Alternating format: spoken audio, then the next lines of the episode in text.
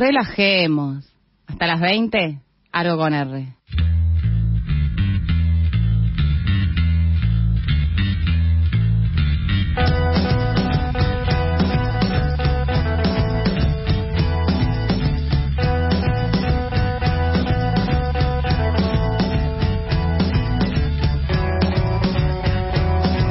Decía anteriormente que a comienzos de este mes eh, se cumplió un año de lo que fue eh, la muerte de Lorena Franco. El pasado jueves, bueno, pasado hace dos semanas, el 3 de febrero, familiares, amigues, vecinos y compañías de trabajo de Lorena Franco realizaron una concentración en la Plaza Alcina, en, la, en el partido Avellaneda, en el barrio Avellaneda, donde exigieron el cambio de carátula de una causa que había sido caratulada como, como suicidio y que reclaman que sea pasada a femicidio y que se abra la investigación.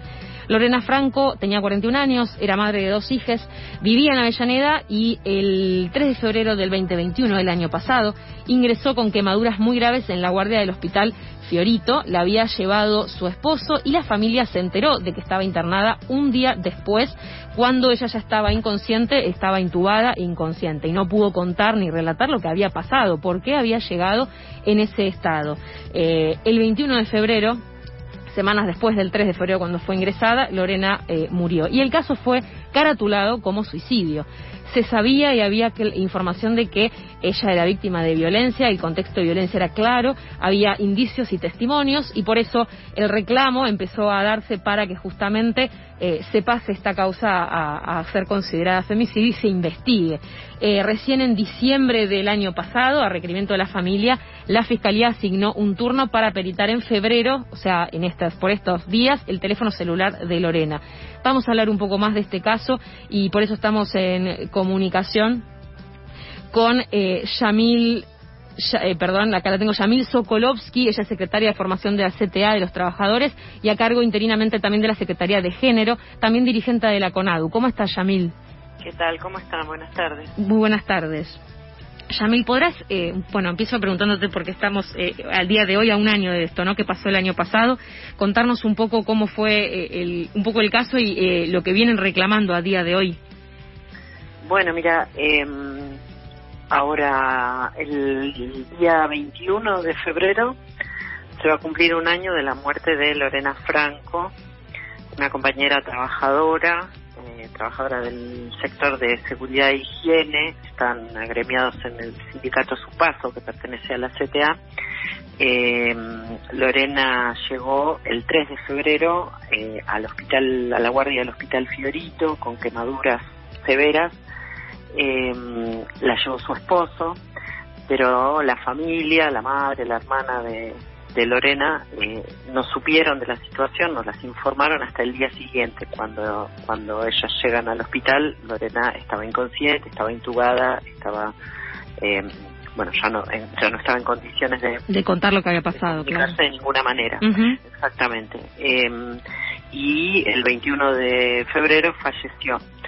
Eh, ahí lo que nosotros estamos, bueno, estamos acompañando a la familia, no solo, bueno, es la familia, compañeros y compañeras de trabajo, amigos, amigas, compañeras de la murga en la que en la que Lorena bailaba, que es la murga Los Amantes de la Boca, eh, en el reclamo de que eh, se realice una intervención judicial con perspectiva de género y que la Fiscalía conduzca la investigación bajo la hipótesis de femicidio, porque hay eh, muchos este, testimonios e indicios de que, bueno, diríamos pruebas, este, cuando, cuando llegue el momento, este, de que Lorena era víctima de violencia de género.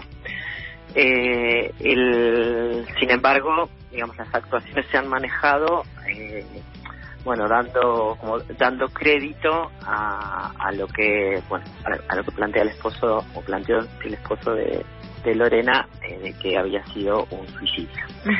eh, entonces, bueno, por esa razón, eh, el 3 de febrero eh, bueno, con familiares, amigos, amigues y compañeros, este eh, con la, bueno, la Secretaría de Género de CTA Nacional, de CTA Provincia de Buenos Aires y con la CTA de Llaneda, eh, acompañando a, a, Fernanda, a, la mamá de Lorena también en, este reclamo, eh, en una actividad que hicimos, un semaforazo en la plaza y una actividad con las murgas en la Plaza Alcina de Avellaneda y este próximo lunes vamos a ir a la Fiscalía número 2 eh, con este mismo reclamo. En el interín, eh, recién en diciembre del año pasado, eh, la familia logró que, le, que dieran un turno para la apertura y, peritaje del celular de, Lorena, que era una de las cosas, es una de las cosas que reclamamos porque entendemos que ahí puede haber pruebas importantes de esta, de esta situación de contexto. eh, esa, esa pericia, se, bueno, esa apertura de celular se hizo recientemente, bueno, hace un par de días. Eh, por supuesto todavía no está el resultado eh, pero bueno, eh, ese es un primer, bueno, un primer, una primera respuesta que nos parece que es importante, nos parece que es tardía. Sí, eh, pero, tardía sí, varios meses, ¿no? Pasaron, digo, pero e-, eso se entiende, Yamil, perdón, se entiende dentro ya de lo que sería la investigación por el femicidio, ¿verdad? Este pedido de, del celular y de... Bueno, eso todavía no ha implicado el cambio de carátula. Claro, claro. Entonces, bueno, por eso también sostenemos el reclamo. Eh, bueno, también estamos teniendo el acompañamiento del Ministerio de Mujeres, Género y Diversidad de la provincia de Buenos Aires. Eh, y bueno, que se ha, interesado en, la situación, por supuesto, digamos, si está siguiendo el proceso. Eh, y también entendemos que es necesario tomar otras, eh, bueno, por supuesto, los testimonios que, que hay eh, de quienes compartían actividades con, con Lorena eh, y también que se haga una reconstrucción del hecho eh, y bueno digamos si se tome ahí debida debida cuenta de bueno de la digamos de la situación eh, de la situación que, que, podría haberse producido de cómo han sido las quemaduras de cómo ha sido digamos, la, la situación lo que se, digamos lo que todavía puede registrarse de la situación a pesar de que eh, es más digamos es mayor la dificultad para reconstruir esa situación cuando la actuación eh, bueno cuando la actuación de la justicia no está dirigida con claridad a una hipótesis como la que planteamos pero también cuando se pierde tiempo en, en la intervención no y por eso también estamos señalando la preocupación de que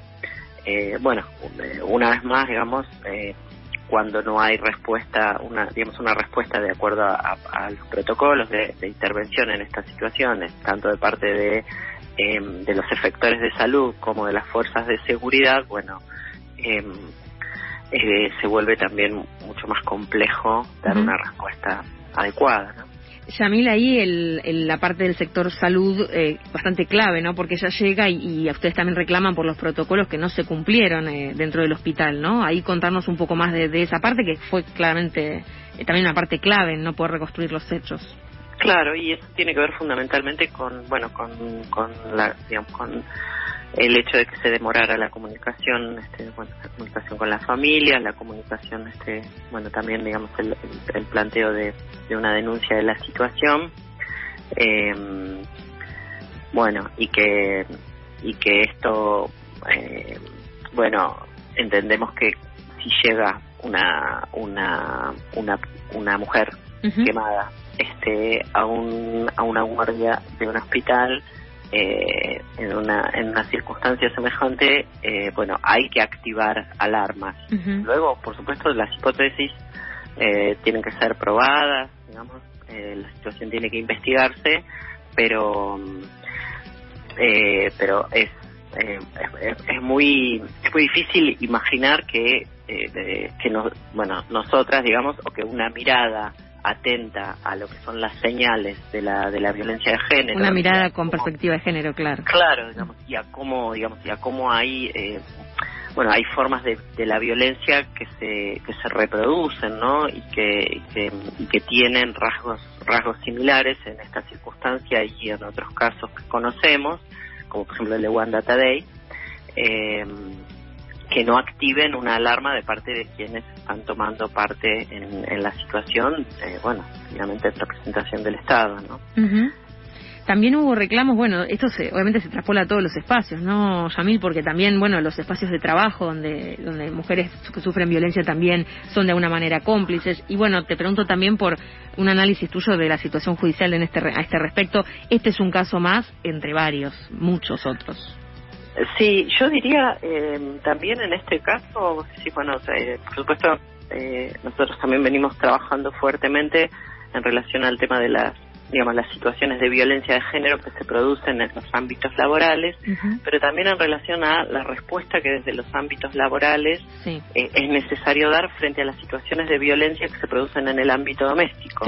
Eh, porque en un caso como este, eh, el espacio de trabajo es un espacio donde se hace visible digamos, para quien sabe interpretarlo, que una mujer está sufriendo eh, en, el, en, el, ámbito doméstico o en el ámbito de sus relaciones, eh, de sus relaciones familiares u otras relaciones interpersonales, situaciones de violencia. Entonces, el, el lugar de trabajo también es un lugar importantísimo para eh, tener alertas tempranas claro. situación y acompañamientos adecuados, ¿no? eh, creo que eh, que bueno, así como señalamos el tema de el lugar que tienen los efectores de salud y las y las fuerzas de seguridad, eh, por supuesto ni hablar del poder judicial, también hay que pensar en los lugares de trabajo y en las organizaciones donde, bueno, las mujeres desarrollamos distintas actividades, porque por ejemplo un espacio de socialización como es, bueno, como es en este caso, en el caso de Lorena, como era la murga, que participaba, también es un lugar donde quienes están, eh, bueno, eh, compartiendo tiempo, compartiendo espacio, actividades, este, relaciones con, con las mujeres, también pueden advertir y, e intervenir de distintas maneras cuando cuando perciben que hay una situación que de violencia, ¿no? Que se expresa de distintas maneras y que digamos que se puede ver, bueno, en el condicionamiento que hay sobre, eh, sobre una mujer en relación al uso de su tiempo, ¿no? Este controles, este, bueno, sí, por supuesto situaciones de violencia física o violencia psicológica que a veces son, eh, bueno, a veces son visibles, pero cuando esas cosas no son visibles, a veces son visibles otros síntomas, ¿no? de, de esas de esas situaciones. Entonces, es, eh, en esos términos, es, eh, es muy, muy, muy importante eh, la formación que podamos llevar adelante en relación con estas cuestiones en todos los espacios donde estamos. ¿no? A quien escuchás es a Yamil Sokolovsky, ella es secretaria de formación de la CTA de los trabajadores, también a cargo interinamente de la Secretaría de Género. Yamil, ¿qué situación es la del marido de Lorena actualmente? Entiendo que por ahora ninguna, mientras la carátula no se modifique. exactamente sí, Bien. ¿Qué tipo de, bueno, en, lo que fue el reclamo del 3 de febrero, ¿qué, es lo que sigue entonces legalmente? El pedido es, tiene que ser, digamos, recibido, ¿no? Por la Fiscalía para aceptar ese cambio de carátula. El pedido ya está hecho. Está hecho, es esperar la respuesta. claro, es tener una, una reacción adecuada, bueno, de parte de, de parte de la Fiscalía y de parte de, del juzgado que está llevando adelante la causa. Pero bueno, confiamos en que con el acompañamiento de todos este, podamos, eh, en este caso, como, como en muchos otros este, casos que, que lamentamos y por los que seguimos, este, por los que seguimos reclamando, eh, bueno, que podamos hacer, dar, dar un paso adelante, bueno, en la respuesta a esta, a este reclamo en particular, pero también, eh, bueno, en el señalamiento de todas las cosas que hay que modificar eh, por supuesto en nuestra sociedad, pero en este caso muy especialmente en el sistema de justicia. Eh, nosotros decimos que cuando reclamamos una reforma judicial democrática y feminista, eh, no estamos hablando de cuestiones abstractas, estamos hablando de eh, las vidas, de las historias de vida eh, de todas nosotras, en este caso de la de Lorena. Totalmente, Yamil, desde la tribu, bueno, obviamente acompañamos en la difusión y, también por este reclamo, ¿no? Por una justicia con perspectiva de género y feminista. Eh, última pregunta es si están pensando en realizar próximas acciones o seguir con el reclamo en caso de no tener respuesta o cualquier otra, eh, bueno, eh, cuestión que quieras difundir también acá. sí, por supuesto, vamos a, vamos a, sostener el reclamo hasta que tengamos la respuesta que, que, que creemos que es justa y bueno, después del 21 de del 21 de febrero eh, nos encaminamos a, a, una, a un 8 de marzo eh, que no dudamos que va a ser una jornada de movilización y activismo muy importante, la estamos construyendo también y el reclamo por la eh, por la justicia en el caso de, de Lorena va a estar ahí eh, bueno y va a ser acompañado por por todo nuestro potente movimiento feminista popular eh, en el nombre de Lorena y de todas las que no están. Ahí estaremos, Yamil, desde ya gracias por tu tiempo y por la comunicación. No, muchísimas, muchísimas gracias a ustedes por ayudarnos a, hacer conocer esta situación. Nosotros estamos diciendo que el silencio mata, necesitamos que necesitamos que, que este caso se conozca, pero necesitamos además, eh, bueno, construir eh, la intolerancia de nuestra sociedad a la violencia a la violencia por razones de género. Muchas gracias, Yamil. Muchas gracias a ustedes. Chao. Hablamos del caso de Lorena Franco. Eh, pasado jueves 3 de febrero, familiares, amigos, vecinos, compañeros están reclamando para que se cambie la carátula de su causa de suicidio a femicidio por eh, lo que fue su muerte el 3 de febrero en un hospital, habiendo llegado eh, con quemaduras graves. Así que estuvieron reclamando y continuarán, continuarán haciéndolo. Así que desde aquí acompañamos. Quédense también y acompáñenos, que estamos hasta las 8 en vivo. Recuerden 4864-0489, 4866-1095.